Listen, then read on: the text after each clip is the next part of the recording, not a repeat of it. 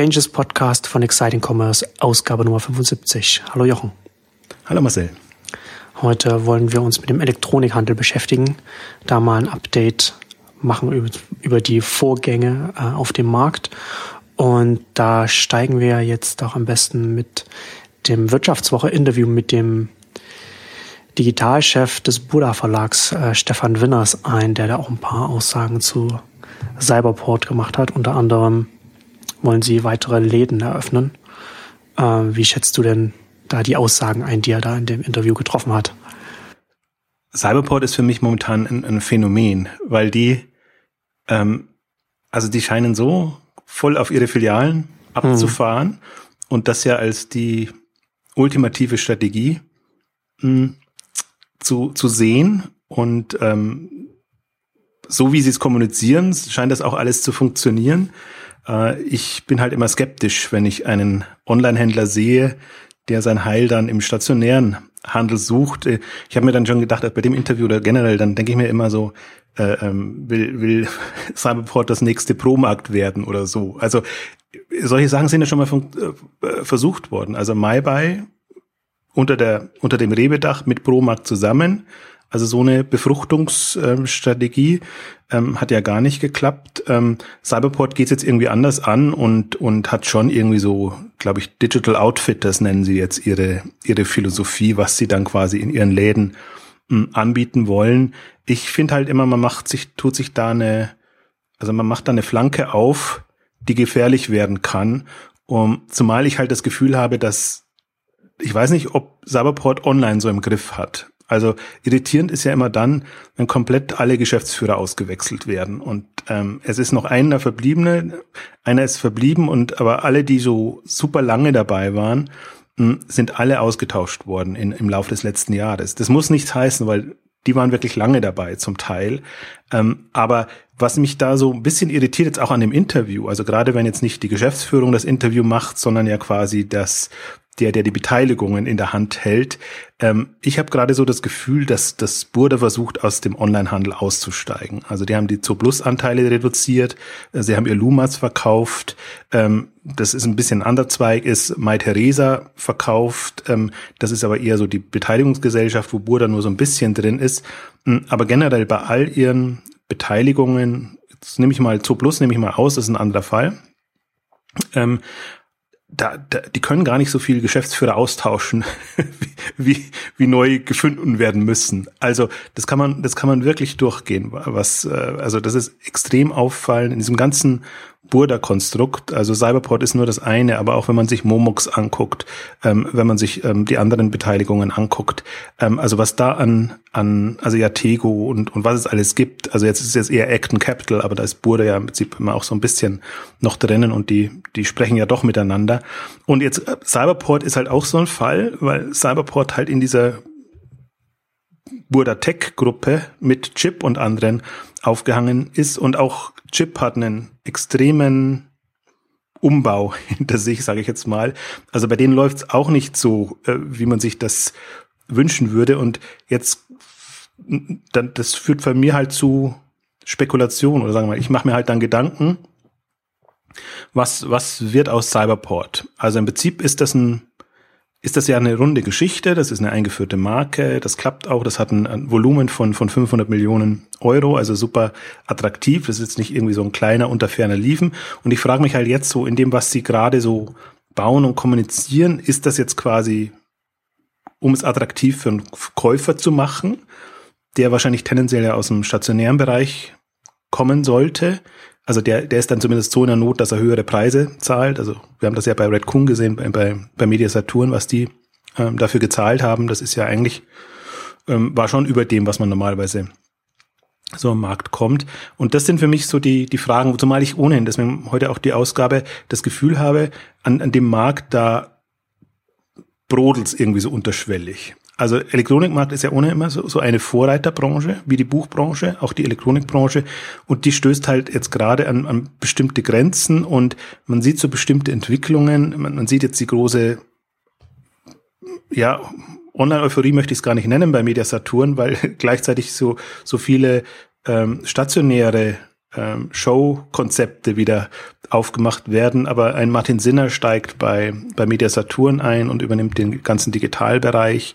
Ähm, dann haben wir, also dann haben wir eigentlich noch so ein bisschen jetzt vom Radar gerutscht, aber wir hatten ja ausführlich auch über die Get Goods Pleite hm, gesprochen, wo einfach Konrad dann in den Markt eigentlich eingestiegen ist. Und ich merke das am Traffic bei Exciting Commerce. Ähm, die Suche nach Get It Quick unter dem Label läuft Get Goods und, und Home of Hardware momentan ist extrem, weil ähm, Konrad das auch nicht so kommuniziert hat. Also du findest nur an einer Stelle auf der Webseite wirklich was, was Get It Quick eigentlich ist und äh, auf der Karriereseite interessanterweise. Also du findest ansonsten keiner Stelle, was, was, dass, dass es eben zur Konrad-Gruppe gehört und dass, dass es ja durchaus dann seriös ist. Weil normalerweise im ersten Moment würdest du ja sagen, Get Goods und dann suchst du nach Get Goods und dann findest du halt die Pleite und, und alles, was damit zusammenhängt. Und eben auch diese, diese Übernahmegeschichten und darüber kommt eben der Traffic dann auf Exciting Commerce. Also wir haben da so eine, und, und dann haben wir noch Notebooks billiger jetzt als, als letzten der großen also umsatzstarken Anbieter auf dem deutschen Markt. Ähm, da hört man gerade auch nicht so wirklich was. Und, und jetzt würde ich halt vermuten, ähm, irgendwas ist da im Busch und ich frage mich, wie, wie das jetzt weitergeht. Und, und, und also ist das, ist das jetzt deine Hypothese, dass, äh, dass der, also ist ja, das ist ja im, im Verhältnis zu den, zu den anderen Online-Handelsbranchen, ist es ein sehr reifer Markt, wo, wo auch äh, sehr harter Wettbewerb stattfindet. Und, und, und aus, aus dieser harten Wettbewerbssituation heraus äh, vermutest du sozusagen, dass da jetzt, dass da hier ein bisschen was in Bewegung gerät. Ja, also ja, also natürlich ist es nur ein Gefühl. Das ist das ist oftmals ja so, dass man sich so ein bisschen anguckt, was machen die einzelnen Player und was kommunizieren sie und oftmals ist es ja, wie sieht die PR-Strategie gerade aus? Also müssen sie partout zeigen, dass sie auch online was drauf haben oder bei Cyberport legen sie halt den bewusst den Fokus so stark auf auf Offline-Geschichten ähm, und machen da aus jeder großen jeder Filialöffnung ein, ein großes Ding.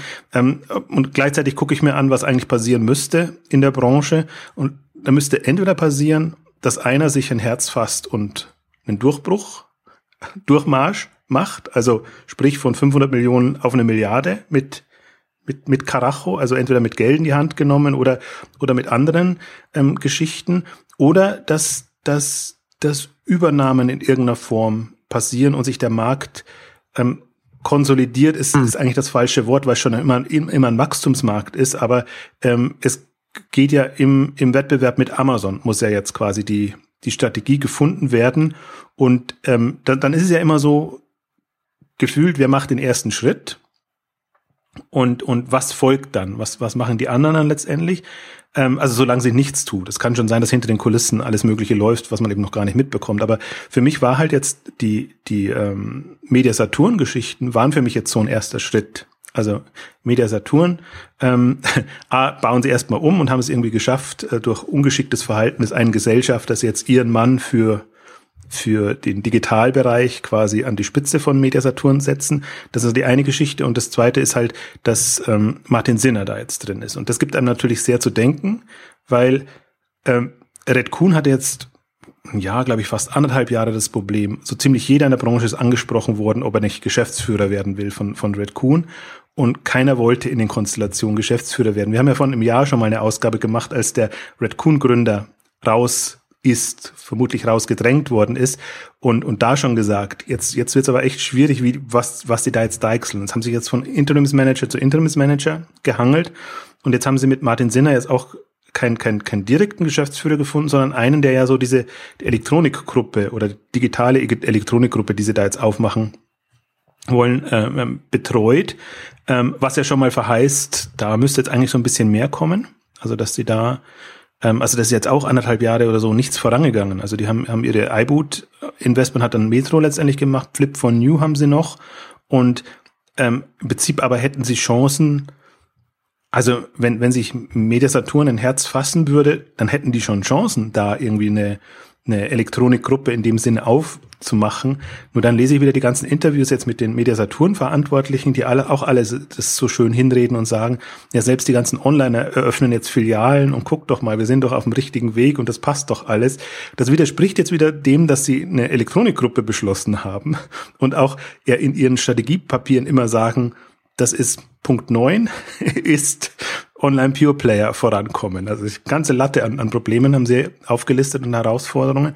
Aber einer ist tatsächlich auch, wir müssen bei den Online-Pure-Playern vorankommen, haben aber jetzt, ich meine, Red Coon ist ja deshalb, steht jetzt ja so eigenartig da, ähm, weil sie das, was mit Red Coon offenbar groß geworden ist, so eher Sourcing im Graumarkt und, und dann auf den deutschen Markt günstig anbieten, ähm, quasi abgestellt haben, eingestellt haben und jetzt über die Mediasaturn-Kanäle sourcen ähm, und gleichzeitig eine riesen TV-Kampagne gemacht haben. Und damit ist das natürlich komplett in die roten Zahlen gerutscht. Und das zeigt einfach nur, das war wohl nicht der Weg. Oder beziehungsweise das hätte man sich ausmalen können, dass jetzt ähm, online einfach mit, mit den noch geringeren Margen nicht auf das bewährte Mediasaturn-Rezept vielleicht bauen kann und, und durch diese, diese extreme Werbegeschichte ähm, vorankommt. Ähm, also deswegen muss einen das ja auch alles nicht wundern, zumal wenn man kein, kein, also nur Interimsleute als Geschäftsführer da hat, dann ist das ja alles so eine, da ist niemand so richtig, äh, ähm, der das Sagen hat und wenn der eine nicht es nicht macht, dann macht es der nächste wieder. Also auch mhm. da ist da kommt kein großer, da kommt kein großer Wurf dann dabei raus. Nee, es ist auch keiner dann da, der dafür kämpft. Also der ja. einfach mal sagt, so und so sehe ich das, so, so müssen wir das machen, um Markt eine Chance haben und, und so, so gehen wir da jetzt voran. Was, was ich jetzt schon super spannend finde, also mich hat total gewundert, das war wirklich so eine Meldung, die mich, die ich, mit der ich nie gerechnet habe, dass hätte das Martin Sinner das macht. Ähm, wobei ich aus Metasaturn Sicht einen super geschickten Schachzug finde, ähm, auch jetzt jemanden zu holen, der Online-Ahnung hat, aber der vielleicht nicht so viel An Handelsahnung ähm, hat. Und ich habe mich jetzt in der Vorbereitung auch für die Ausgabe, habe ich mir überlegt, ist mir noch ein anderer Punkt gekommen, den ich bis jetzt gar noch nie so ähm, ähm für mich äh, überlegt habe, ähm, dass natürlich jetzt diese, also A, wenn seine Aufgabe wirklich wäre, jetzt eine digitale Gruppe aufzubauen, dann ist er natürlich prädestiniert mit seinem Idealo-Hintergrund. Mein Idealo hat kompletten Einblick in die Performance aller Marktteilnehmer dort. Also die, die zahlen sich ja die, Umsatzprovisionen und alles wird ja genau ausgewertet, auch im Prinzip die, die Seriosität. Also im Prinzip kann man keine bessere Quelle finden, um, um eine Einschätzung zu machen, was sind denn die performance-starken Player in dem Elektronikmarkt, aber auch in anderen und ähm, also einerseits sieht man, was machen sie an Umsatz, andererseits sieht man, wie professionell arbeiten sie letztendlich. Also das kann, natürlich, kann natürlich auch nochmal sein, dass das eine, wobei an die Daten werden sie wahrscheinlich über eine, eine Springer Connection auch rangekommen in irgendeiner Form. Ähm, aber das ist natürlich nochmal eine andere, andere Richtung, wenn man jetzt wirklich, jetzt denken wir mal in die Richtung, tatsächlich irgendjemand muss sich ein Herz fassen und da ein eine vernünftige Struktur und Gruppe aufbauen. Und ich bin ja nach wie vor, wir haben sie mal an Bertelsmann so ein bisschen durchdekliniert, der Überzeugung, dass auch ein Händler mit, mit äh, ähm, hm, jetzt fällt mir das Wort wieder nicht ein, also den, den äh, also Vermittlungsplattformen, Marktplätzen und alles, also in so einer Kombinationen, kombinierten Medien, Handelswelt, also ähm, Fuß fassen kann. Und da ist natürlich auch ein, ein, ein Martin Sinner prädestiniert. Der hat das jetzt einmal miterlebt in der Konstellation Idealo mit mit der Power von, von Springer, das hat er auch auf der K5 sehr schön ähm, nochmal verdeutlicht. Aber das heißt ja nicht, es gibt ja doch noch so ein paar zwei, Nummer, Nummer zwei, drei, vier auf dem Markt, die, so, die solche äh, äh, Marktplätze betreiben, ähm, dass man das nicht in einer anderen Konstellation jetzt mit Media Saturn zusammen ähm, auf die Beine stellen könnte und da etwas dagegen setzen. Ich weiß nicht, ob das allein noch reicht in der aktuellen Marktkonstellation? Also um das jetzt nochmal zusammenzufassen, so der, eine Vermutung könnte jetzt auch sein, dass Media Saturn sich so aufstellt für, für jetzt Übernahmen, die sie dann äh, jetzt in, in der nächsten Zeit planen oder oder habe ich das jetzt missverstanden? Das ist das ist ja sogar so was, was sie was sie quasi kommuniziert haben dadurch, dass sie diese diese Elektronikgruppe jetzt gleichzeitig mit mit Martin Sinners Einstieg angekündigt haben, ähm, das kann ja nicht nur heißen, dass er jetzt die bestehenden irgendwie zusammenpackt und dann verwaltet, sondern das muss schon heißen, dass das eigentlich auch die, das hatten sie ja immer vor. Also das war ja auch immer wieder kommuniziert, nur das ist halt immer wieder ausgebremst worden durch die durch die Gesellschafter und durch die. Sind, sind ja dann bei so einer, bei so einer, bei so einer großen Unternehmensstruktur dann die, die, die verschiedenen Anreize, also die verschiedenen Kräfte, die halt gegeneinander dann arbeiten. Also es, du hast es ja vorhin schon zum, so ein bisschen so beschrieben. Man kann es ja, egal ob man es jetzt, ob man es jetzt positiv oder negativ jetzt äh, bewertet, aber letzten Endes kann man halt immer, kommt man immer wieder da an, dass man sagt, so Media Saturn sendet äh, Mixed Signals, also gemischte Signale. So. Also man kann halt nicht irgendwie sagen, die oder die Richtung wird es, wird ja. es gehen. Also vor allen Dingen, es gibt wirklich die, die, äh, ähm, die, die Stories dann, äh, dass, dass das wirklich in letzter Minute geplatzt ist, dann, dann bestimmte Deals. Ne? Also das ist auch, ähm, das ist auch wirklich dann, äh, also teilweise absurd, was, was da dann auch, wie das auch durchschlägt. Also diese, diese Uneinigkeiten in, in, in, in, in dem, in den, bei den Gesellschaftern. Deswegen die andere, also das, das ist eine ganz interessante Phase eigentlich jetzt, die, die wir am Markt haben. weil wir kann es jetzt, wenn wir es aus der Elektroniksicht bekommen, dann würde ich das jetzt mal so, wie jetzt beschrieben, darstellen. Aber gleichzeitig hast du, ähm, hast du noch die Metro-Gruppe, ähm, die im Prinzip ja auch überlegen muss, was wird aus Kaufhof, äh, Media Saturn, Metro, Real und, und die ganzen Einheiten. Und auch, auch da ist die Frage, soll das zerschlagen werden oder wie soll das weitergeführt werden? Also man weiß, die Gesellschafter der Metro sind nicht so glücklich oder können, können alles andere als glücklich sein. Ähm, und es gab jetzt ja die, die Aussage, die ähm, Metro Saturn Gesellschafter haben jetzt quasi sich jeweils ähm, Gutachten und Strategiepapiere erstellen lassen von Beratungsgesellschaften, ähm, was denn der beste Weg wäre. Und jetzt, äh, wenn man beide schon sagt, karteln sie es aus, äh, was jetzt, was jetzt dabei rauskommt. Also versuchen sie irgendwie ähm, eine, eine auf Basis der Vorschläge quasi eine, eine, eine, einen Weg zu finden, wie sie es machen. Und die, das ist natürlich schon eine Option jetzt zu sagen, also ich habe es ja auch, habe ja auch den Beitrag auch mal so so so geschrieben. Äh, also macht sich Media Saturn mehr oder weniger verkaufsbereit. Also dass, dass die eben versuchen jetzt, das alles so zu kommunizieren, sich so zu präsentieren, dass sie halt einen möglichst hohen Verkaufspreis entweder oder eine möglichst hohe Bewertung hinbekommen, so dass das einigermaßen dann noch einen Sinn macht, weil so bis sie, bis sie bisher halt da gestanden sind, so als Nachzügler und dann noch zerstritten und irgendwie dem Markt hoffnungslos ausgeliefert, das ist natürlich überhaupt kein kein vernünftiges Bild. Und jetzt haben sie ja diese ganzen Initiativen mit diesem Mediamarkt äh, ähm, Showcase und dem Saturn Showcase und, und dann jetzt eben noch der, der Martin Sinner Geschichte. Aber, also. aber was, was wäre denn in so einer Situation ein potenzieller Käufer? Also mir fällt da jetzt keine Konstellation ein, die mir, die, die jetzt auf Anhieb Sinn ergeben würde. In welche Richtung könnte denn das gehen dann? Die, im Prinzip die, die die, wenn einem nichts einfällt, dann ist ja immer so die, die Konstellation, wie es bei Douglas auch gelaufen ist. Also, dass ein Private Equity hm. Investor ja, in irgendeiner Form reingeht. Aber so schlimm, so schlimm sieht's ja da noch nicht aus, oder? Dass man da jetzt so die Richtung einschlägt.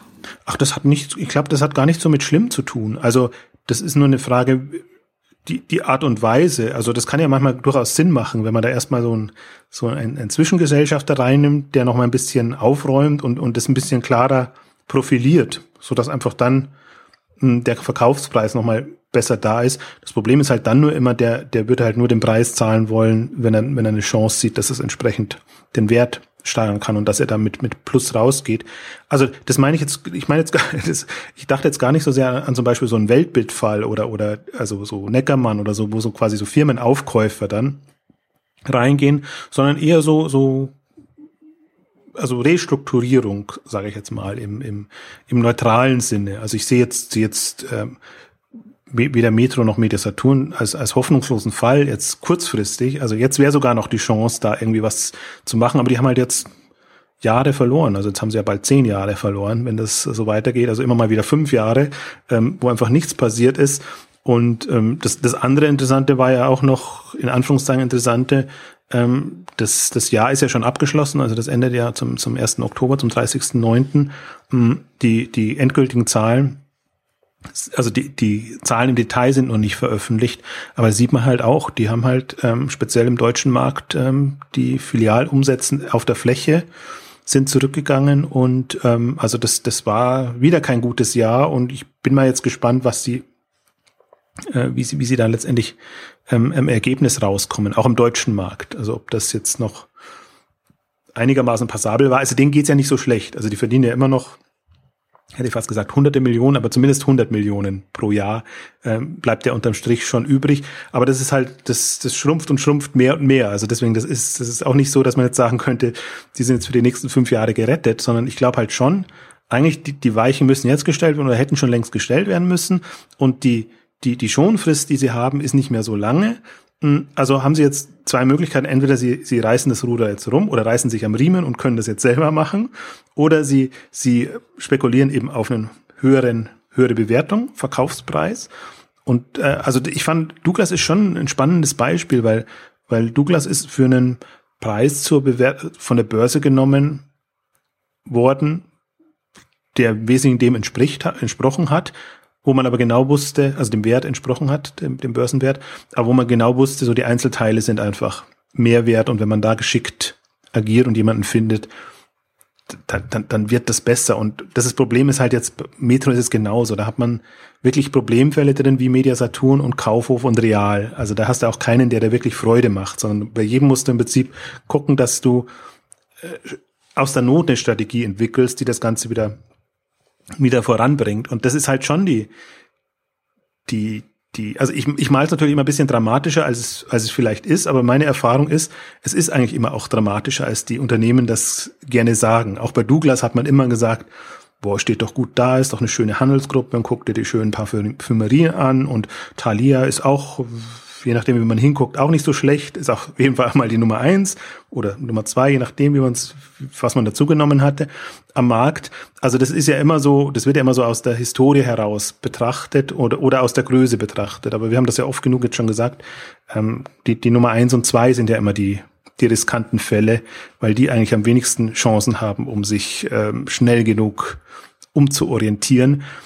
Deswegen rechne ich also bei, gerade bei Media Saturn rechne ich gerade mit allem. Also ob da jetzt schon, also dieses Jahr wird keine Entscheidung mehr fallen, aber ob da jetzt innerhalb der nächsten sechs bis zwölf Monate eine Entscheidung fällt oder ob das noch ein bisschen dauert. Also ich glaube halt, dass sie offenbar jetzt so weit sind, dass die Gesellschafter ihre Reibereien ähm, beilegen und dann ist ja auch erstmal klar, welche Strategie wird denn jetzt verfolgt? Also jetzt haben sie ja gerade so eine, so eine Guerilla-Geschichte am Laufen, habe ich das Gefühl. Also jetzt würde der eine Gesellschafter nicht so zufrieden sein mit dem, was gerade passiert, aber sie schaffen eben veränderte Tatsachen und hoffen, dass sie damit jetzt durchkommen. Also jetzt haben sie endlich die Möglichkeit, diese veränderten Tatsachen zu schaffen und ähm, der der Minderheitsgesellschaft, da kann halt so sticheln oder nicht sticheln, also dem sind halt bestimmte Entwicklungen nicht recht, weil, weil er das Gefühl hat, und das kann ich auch wieder nachvollziehen, dass sich äh, Media Saturn untreu wird im Vergleich zu dem, was sie immer ausgezeichnet hat. Hm, ich find, bin halt nur irritiert, möchte nicht zu sehr bei, bei, bei Media Saturn bleiben, aber jetzt, wenn man noch kurz auf die, auf die Mediamarkt-Kampagne zum Beispiel eingeht. Die haben ja jetzt gerade wieder eine riesen Werbekampagne laufen. Ähm, die Botschaft war früher immer zum günstigsten Preis, zum Mediamarkt. Und jetzt ist es quasi, wer will, der kriegt. Und ähm, die, jetzt wenn ich jetzt, wenn ich bösartig werde, würde ich sagen, werden auf die Plakatwände werden die absurdesten Szenarien aufgemacht, was man alles könnte, wenn man denn wollte.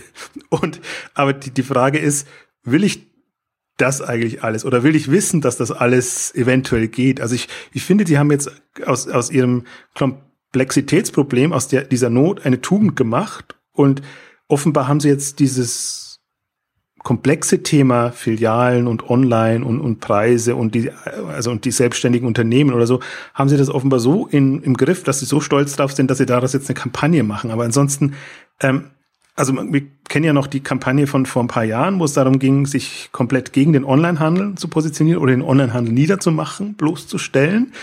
Und jetzt auf einmal ist es die, die Kombination. Ich kann online bestellen, kann es in der Filiale abholen, ich kann es mir, kann es mir schicken lassen und gleich aufstellen lassen, einstellen lassen oder was auch immer. Also äh, aus, aus meiner Sicht absurdesten Konstellation, weil eben die Masse der Leute braucht ja nur einen bestimmten oder hat ja nur einen ganz beschränkten Grund, warum man jetzt dazu zu Mediamarkt oder zu Saturn ginge.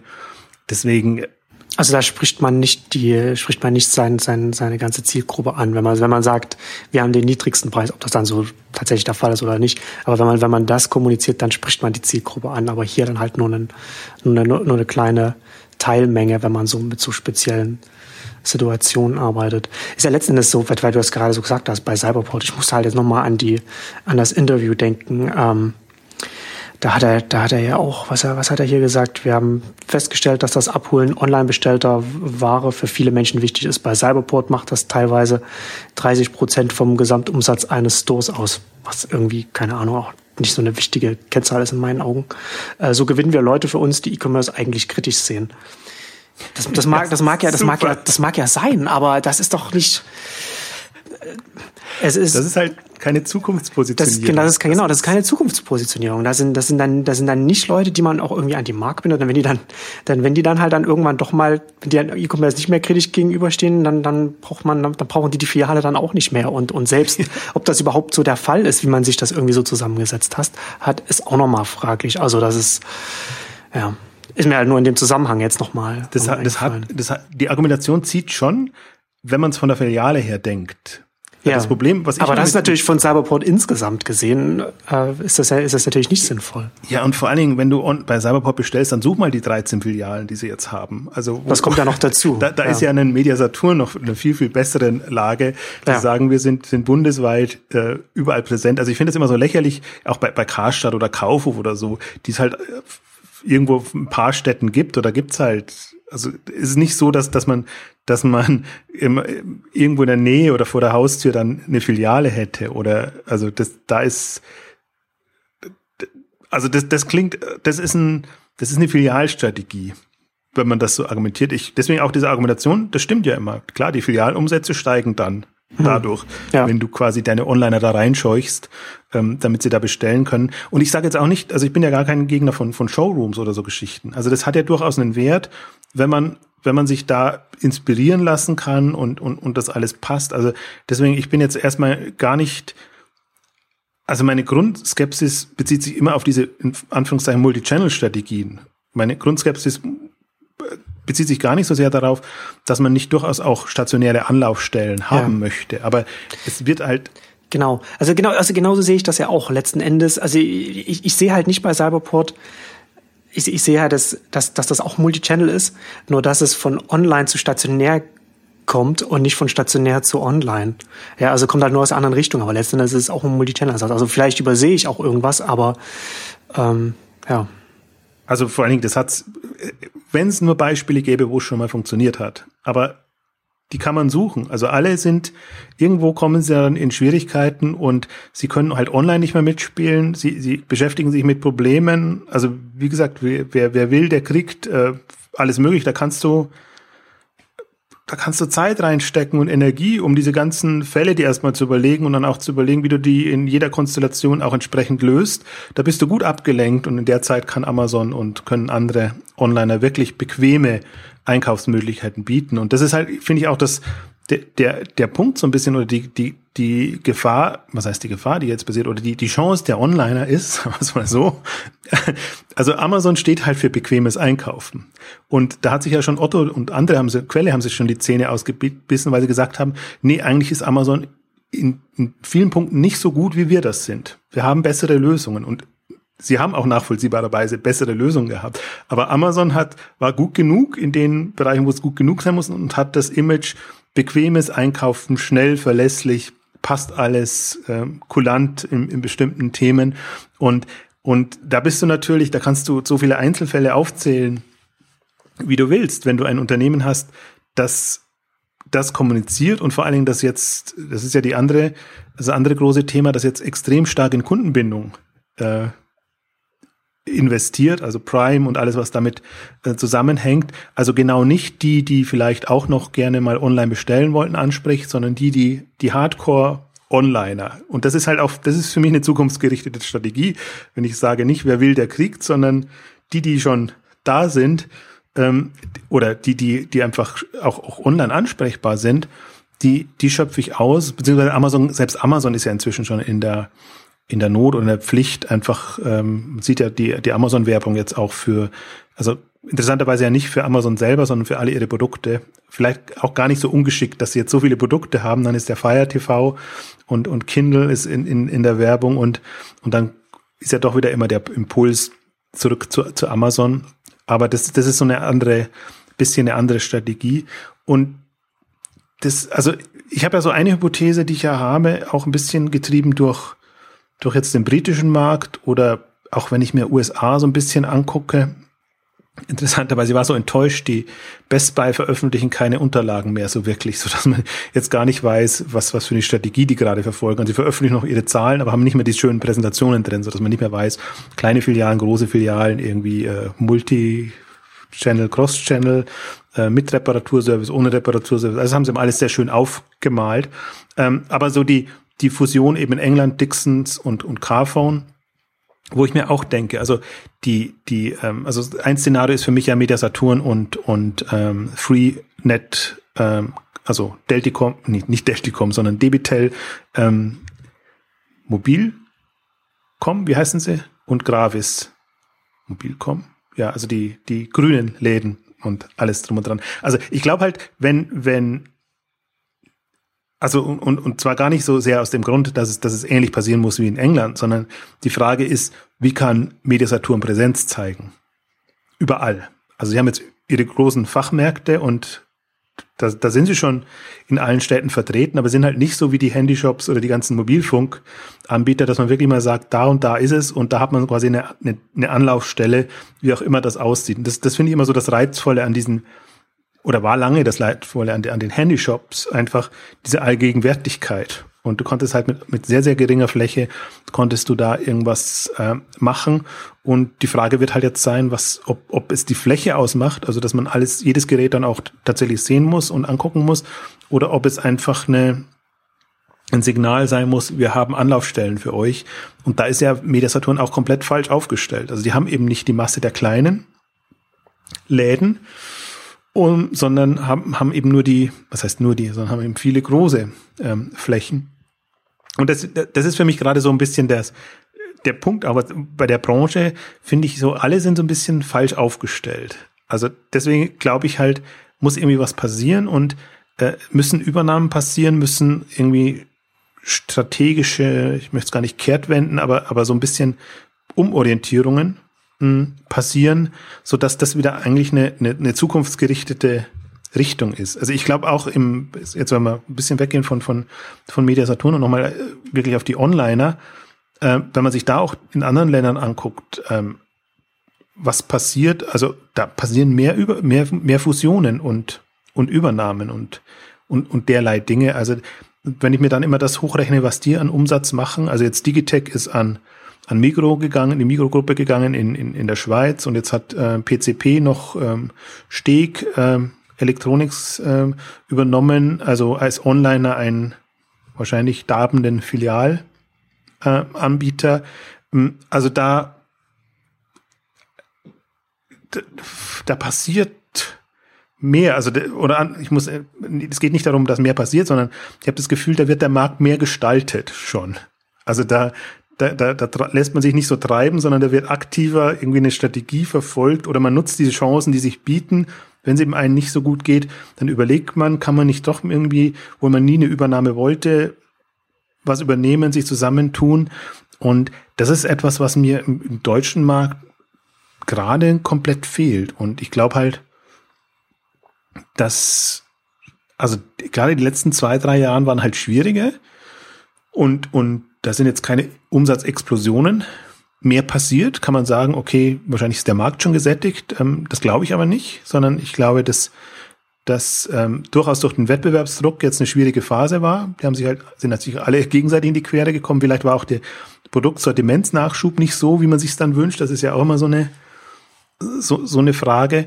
Aber ich habe auch nicht das Gefühl, dass da jetzt, ja, also also entweder Marktchancen genutzt werden oder dass man einen Markt gestalten möchte. Wen, wen siehst du denn da, äh, wo, wo, siehst du denn da offensichtliche Kandidaten? Also wir hatten jetzt schon so Media Saturn, hatten wir schon drüber gesprochen, aber wo siehst du denn jetzt einen offensichtlichen Kandidat, wo du sagen könntest, okay, da befindet sich ein Unternehmen in der Position, um es anzugreifen. So Notebooks billiger zum Beispiel oder, oder wen, wo, wen würdest du da? Also Notebooks Notebooks billiger eigentlich, also die sind gerade so ganz, halten sich irgendwie ganz ruhig. Also man, man hört irgendwie gar nichts. Könnte ja die Ruhe vor dem Sturm sein. Ja, entweder das. Ich meine, die haben ja inzwischen auch schon Elektronikpartner als, als Gesellschafter drin. Ja. Ähm, aber auch die, die, die Conduct-Gruppe ist für mich eigentlich noch fast das, das größere Mysterium gerade. Also die haben, die haben ja Get Goods übernommen. Die haben jetzt ihr Get, Get, Get It Quick ähm, Geschichte. Sie haben davor noch ihr Retail International nennen sie es Re-In. Also da haben sie, da, da fällt, ähm, da fällt mir jetzt auch der Name nicht ein. Ähm, Komme ich vielleicht im Laufe der Zeit noch drauf. Also auch ein paar Marken ähm, drunter, die, die hauptsächlich online getrieben werden. Also haben da so zwei online Pure Play Gruppen oder vielleicht noch mit, mit paar Katalogen kann auch schon sein, also aber eher so Versandhandelsgruppen. Gleichzeitig, wenn man da verfolgt, haben einige Übernahmen gemacht, auch jetzt im B2B-Bereich oder im, im Supply-Bereich, also eher so, so Marken, die man halt da nicht kennt. Also die sind gerade sehr am, am, am umstrukturieren ist das falsche Wort, umorientieren. Also die, die, die richten sich gerade in irgendeiner Form anders aus als bisher. Ähm, aber so den, den, den Masterplan habe ich noch nicht durchschaut und so Get Goods war ja zum Beispiel jetzt auch eine Übernahme, die ist halt plötzlich möglich geworden und dann hat man sie gemacht. Und ähm, gleichzeitig ist das Management umgebaut worden und durchaus auch verstärkt worden mit online-affineren Leuten, sage ich jetzt mal. Hm, sie haben so eine Amorelie in, in, den, in den Beirat geholt, ähm, also ganz ähm, online-affine ähm, Leute und ähm, aber glaube ich jetzt nicht, dass, ich meine, Konrad ist aus meiner Sicht immer noch tendenziell eher so ein Familien Unternehmen oder geführtes Unternehmen. Also glaube ich jetzt da auch nicht, dass da irgendwie so die das große Durchschlagende kommen kann. Deswegen so eine Übernahme aus der Pleite heraus passt da eher schon dazu, wenn man sagt, wir haben ja Logistik und wir haben im Prinzip auch die, die Kompetenz, was Einkauf und, und Sortimentierung angeht, ähm, im Haus, ähm, passt dann mehr dazu. Aber das ist auch so ein, ich finde gerade durch die, durch die Übernahme Get Goods und Home, Home of Hardware, ähm, haben die halt einen geschickten Schachzug gemacht, so dass sie eigentlich jetzt so, ja, sie können sich das auch ein bisschen angucken. Also, aber die, die, die wären für mich immer auch tatsächlich noch ein Kandidat, ähm, der tatsächlich eine, eine Rolle spielen könnte in dem Markt. Andererseits umsatzseitig sind sie auch wieder nicht groß genug. Also deswegen, das wäre für mich so das, das, der unberechenbarste Player und, und dann eben noch Notebooks billiger tatsächlich jetzt als so der, der ja schon ähm, ja den Markt immer so getrieben hat und da einfach jetzt auch in einer Größenordnung ist und vor allen Dingen auch jetzt ja offenbar versteht, durch geringe Kosten und durch geschickte Strategien das Ding einigermaßen profitabel betreiben zu können. Also gut profitabel für, eine, für einen Elektronikhändler. Ähm, also da, da weiß ich auch nicht. Also ich weiß auch nicht, ob, ob jetzt, was jetzt passieren müsste, müsste man die ganzen Kleinen einsammeln oder, oder, oder müssen sich zwei Große zusammentun.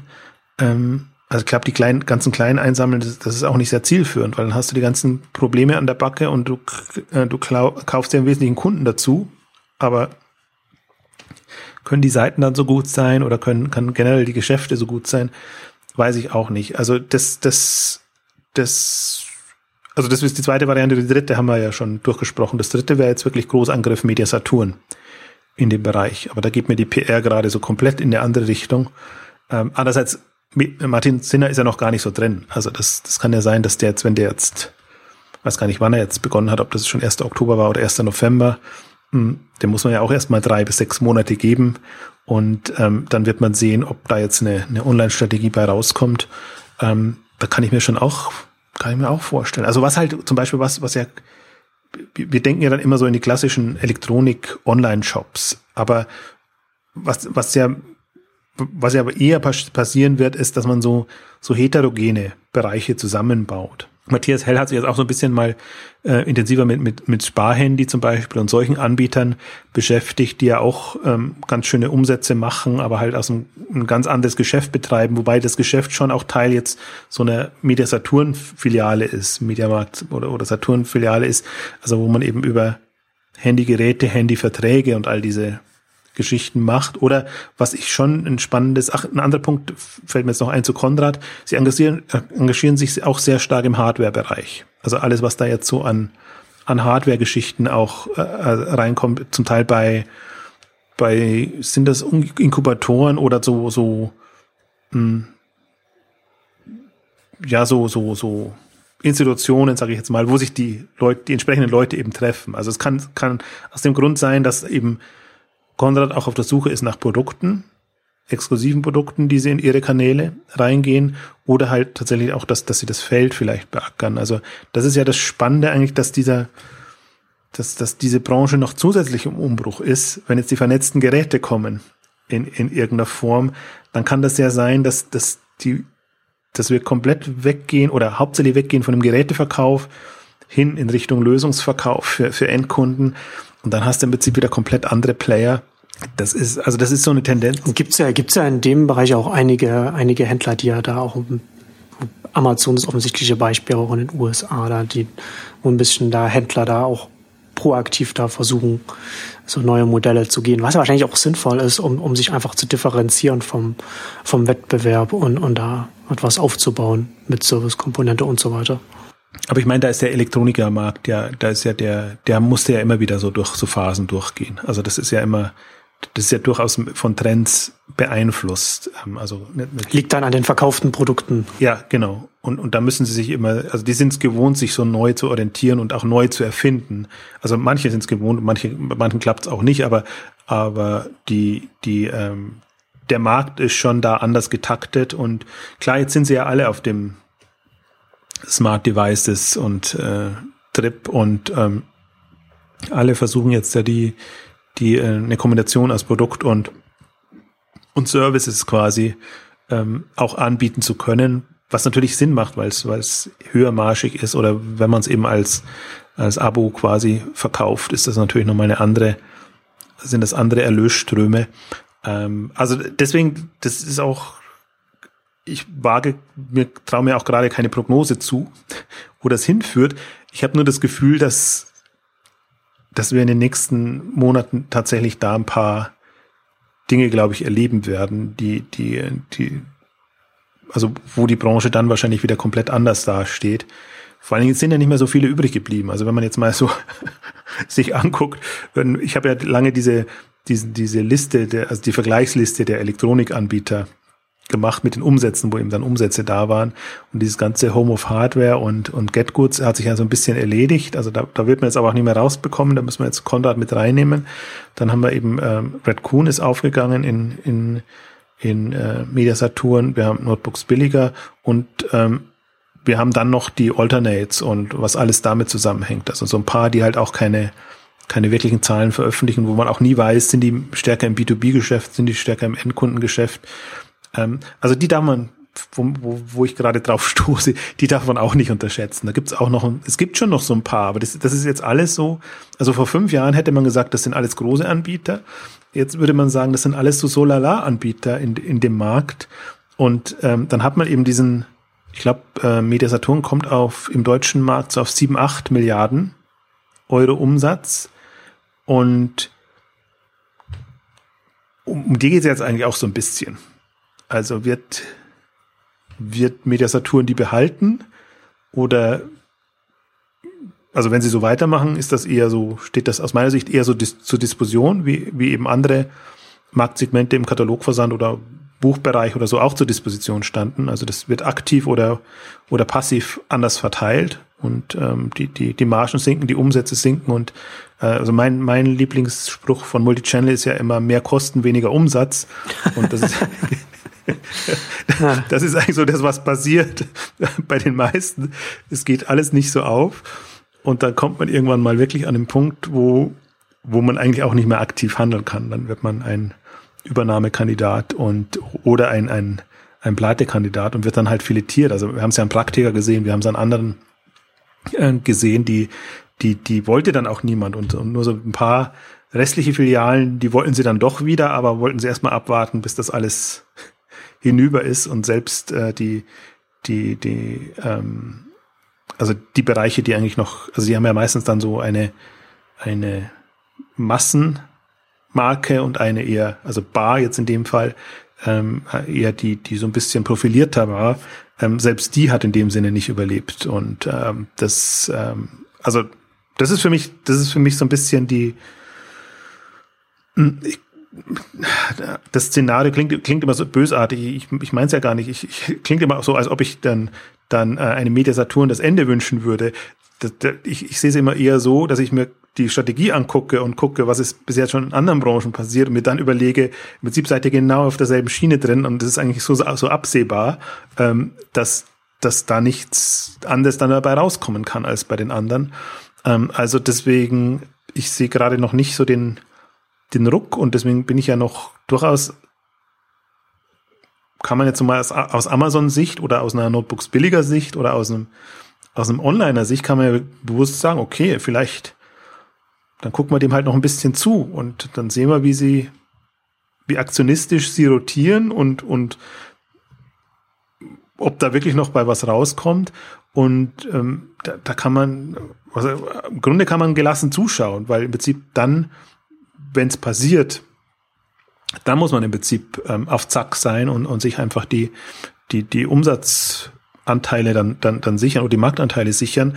Ähm, also deswegen ist das ja auch so gerade so ein bisschen, ähm, ja, was passiert wahrscheinlich auch nicht, nicht viel, weil ähm, warum sollen die Onliner jetzt vorpreschen, wenn sie einfach, mh, hm, also wenn sie das Gefühl haben können, die machen sich ja selber schwer. Also das, das, ähm, das ist das eine. Das andere, was ich sehe, ist halt die, die, die Wettbewerbssituation mit Amazon. Also das, das Abwarten gegenüber Mediasatur natürlich auch verhindert, dass man eventuell in, in strategischen Rückstand kommt gegenüber Amazon.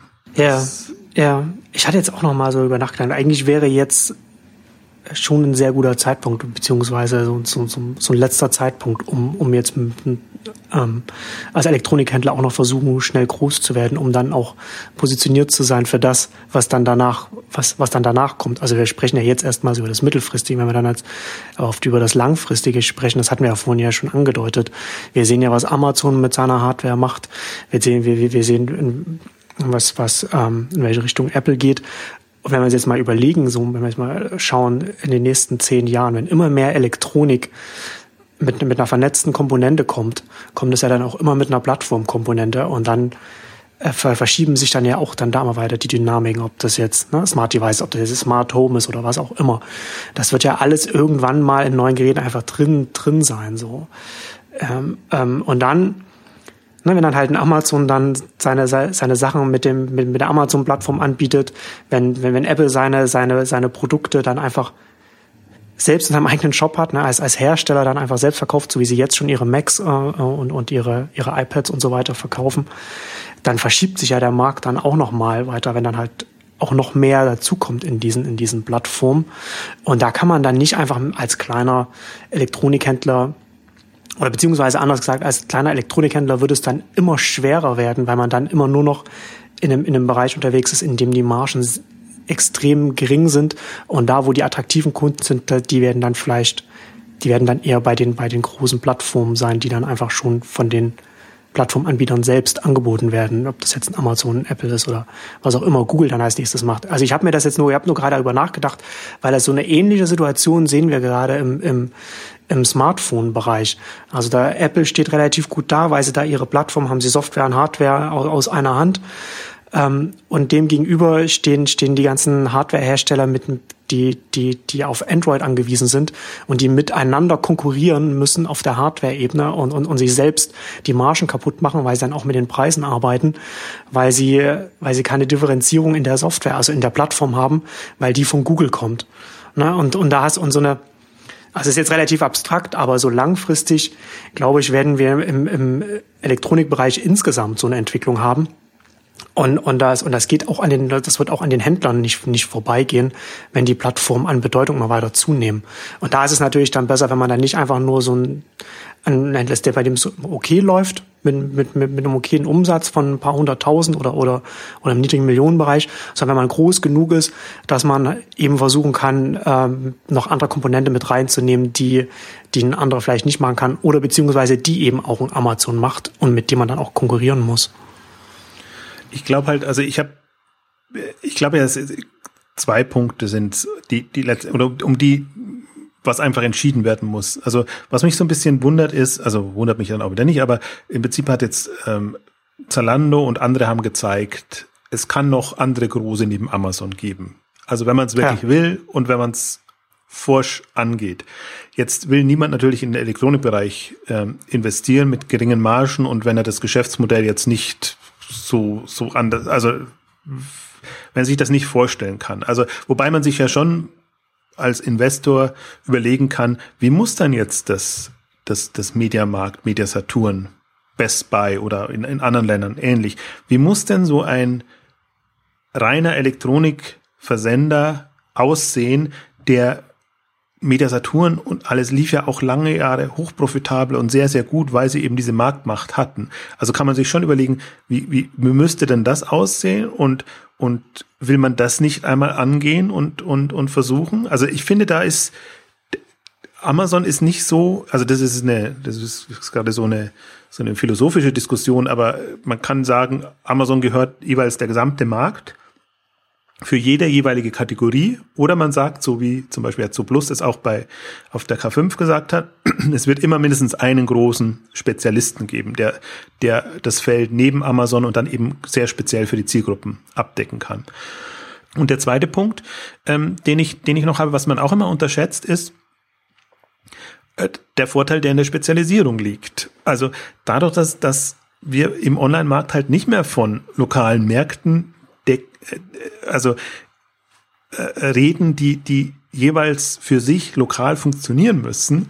Ähm, ich finde, dass das kommt noch viel zu häufig, dass, dass, dass einfach auch die absur absurdesten Spezialisierungen quasi zu einem Umsatzvolumen führen können, so dass du auch wieder mitführen bist. Also ein Beispiel, was, was mir eingefallen ist, als du gerade gesprochen hast, der ganze Beamer-Bereich.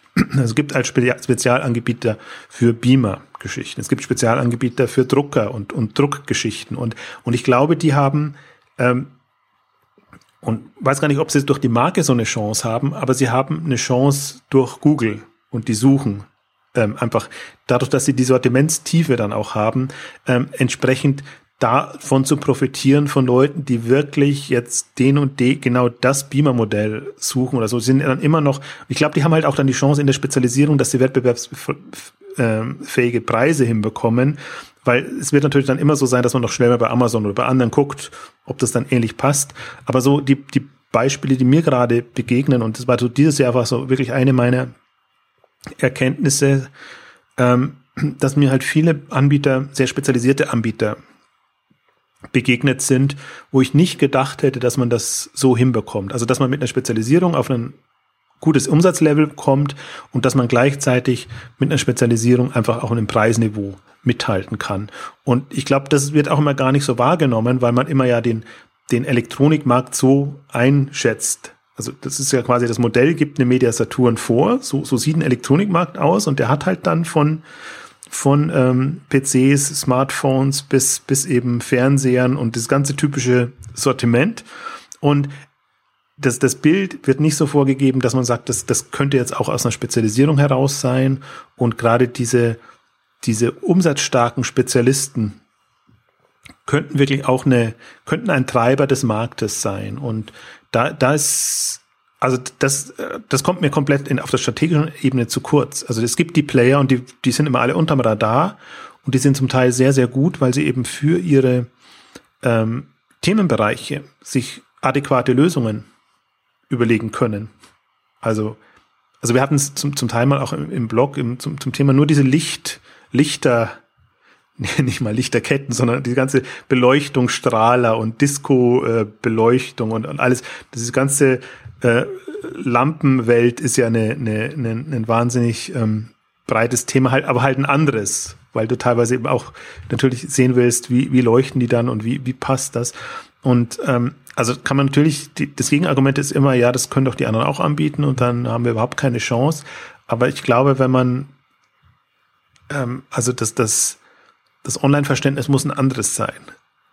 Also vor allen Dingen glaube ich halt auch, wir denken ja immer noch in, also dass, dass, dass, dass der Markt zig Wettbewerber, Anbieter braucht jetzt, die alle ähnlich strukturiert sind, sondern ich bin halt nach wie vor der Überzeugung, es, es hängt von den Geschäftsmodellen ab und es hängt von den Spezialisierungen ab und das, das gefühlt wird eher eine Komplementärgeschichte sein, ähm, weil man dann aus der Amazon-Falle bis zu einem gewissen Grad raus ist, beziehungsweise sogar Amazon missbrauchen kann, nutzen kann oder auch jeden anderen, der halt so ein allgemeines Sortiment hat, dass man das tiefgehende Spezialsortiment zuliefern kann und dann einfach ein, ein ähm, guter Partner ist, wenn es, also in, in der Konstellation.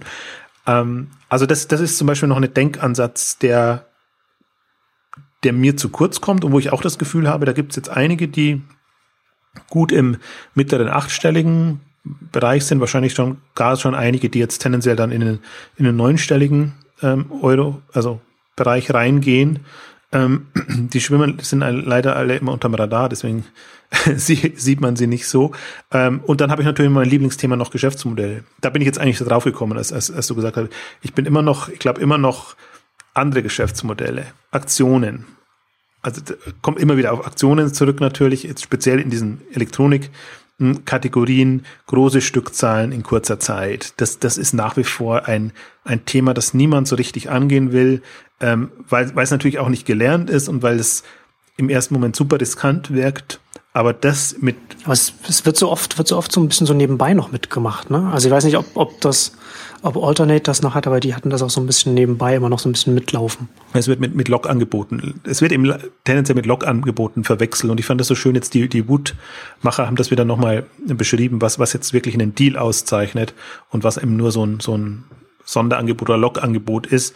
Und, aber das ist halt genau der Punkt, man muss es, wenn dann konsequent machen. Und das, das ist halt oberflächlich schwer zu unterscheiden. Was ist jetzt wirklich ein Deal, der, der eine Zugkraft entwickelt und was ist halt nur so ein, so ein Lockmittel, damit wir halt signalisieren, wir haben auch günstige Produkte, aber tendenziell verkaufen wir, verdienen wir dann wieder an den, an den anderen äh, Produkten dabei. Also das ist, ähm, ich meine, klar, das, das ist Kür in, in der ganzen Online-E-Commerce-Welt.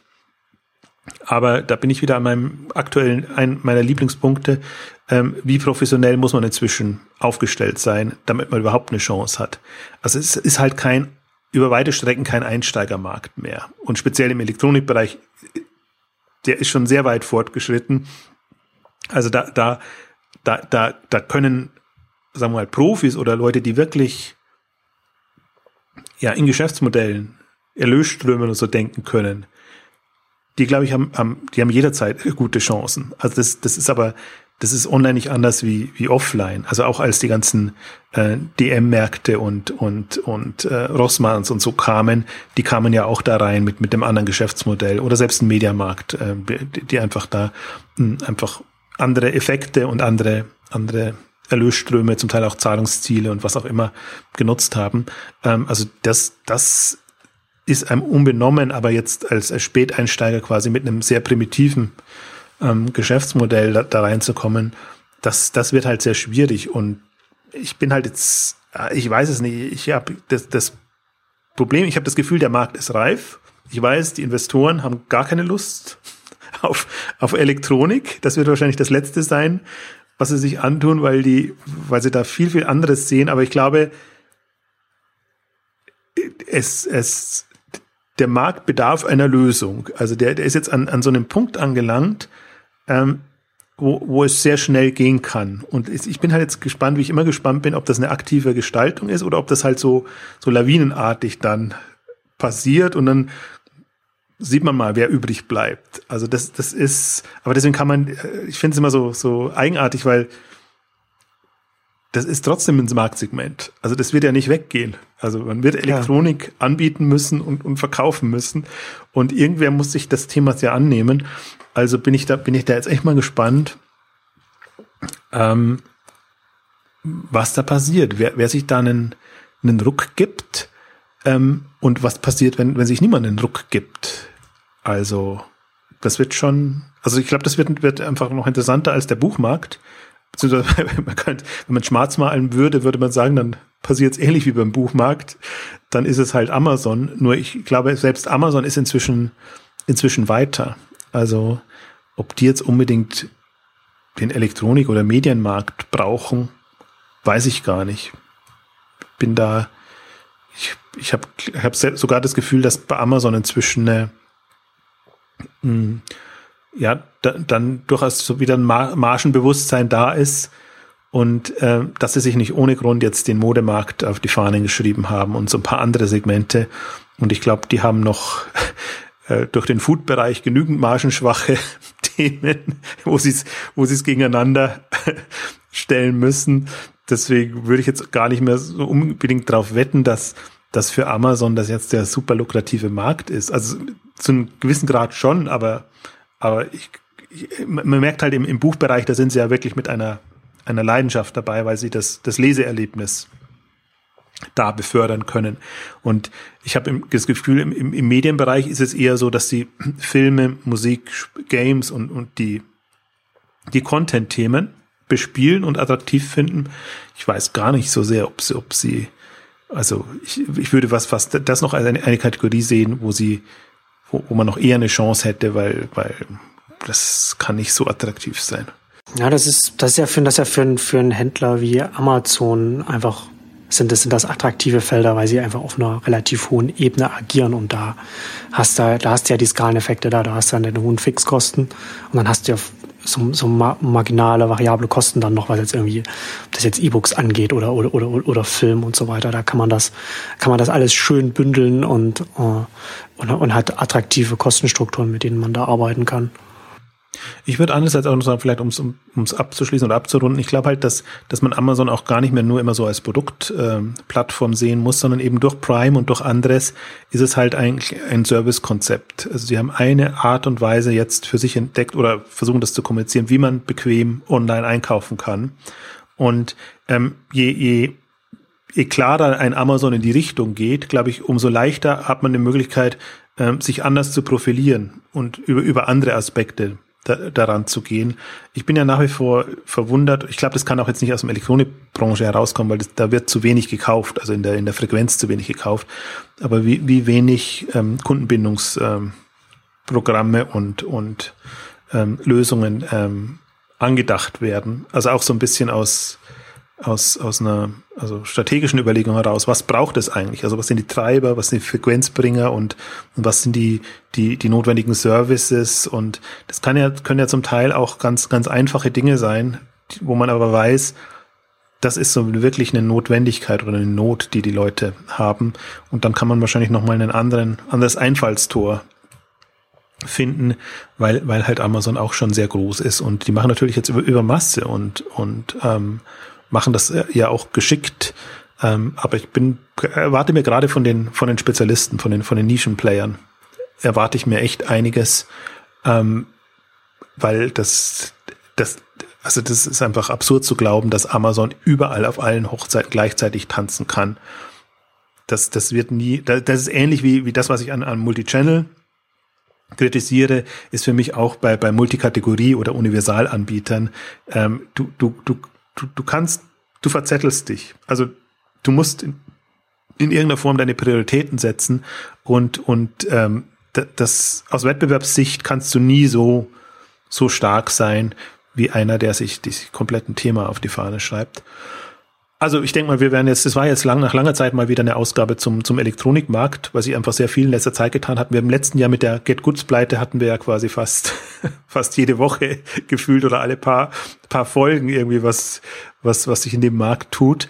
Ähm, das war jetzt eigentlich so ein, so ein, wirklich so ein, so ein Jahr, wo also wo jetzt, wo jetzt, wo es gab jetzt so keine Highlights, wo man sagt, deshalb muss man jetzt über den Elektronikmarkt berichten. Aber so die ganzen kleinen, feinen Entwicklungen und, und Geschichten, ähm, glaube ich, hat schon mal notwendig gemacht, dass man sich auch dem Thema mal wieder widmet.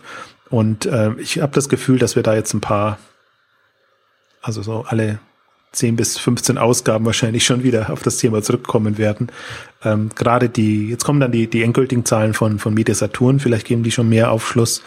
Und ähm, vielleicht tut sich bei den anderen auch nochmal was. Oder vielleicht kommt, kommt, kommt Konrad mit einer großen strategischen Pressemitteilung. Das, das, das wäre für mich mal, das wäre super spannend, weil ich glaube, äh, also gef gefühlt, das macht mich immer neugierig, wenn jemand so unterm Radar einfach offenbar so einen Plan verfolgt und einem noch nicht so ganz klar ist, was daraus werden soll. Wir schauen mal, wir sind auf jeden Fall gespannt. Äh, für heute kommen wir zum Ende unserer großen Elektronikausgabe. Vielen Dank fürs Zuhören und bis zum nächsten Mal. Tschüss. Tschüss.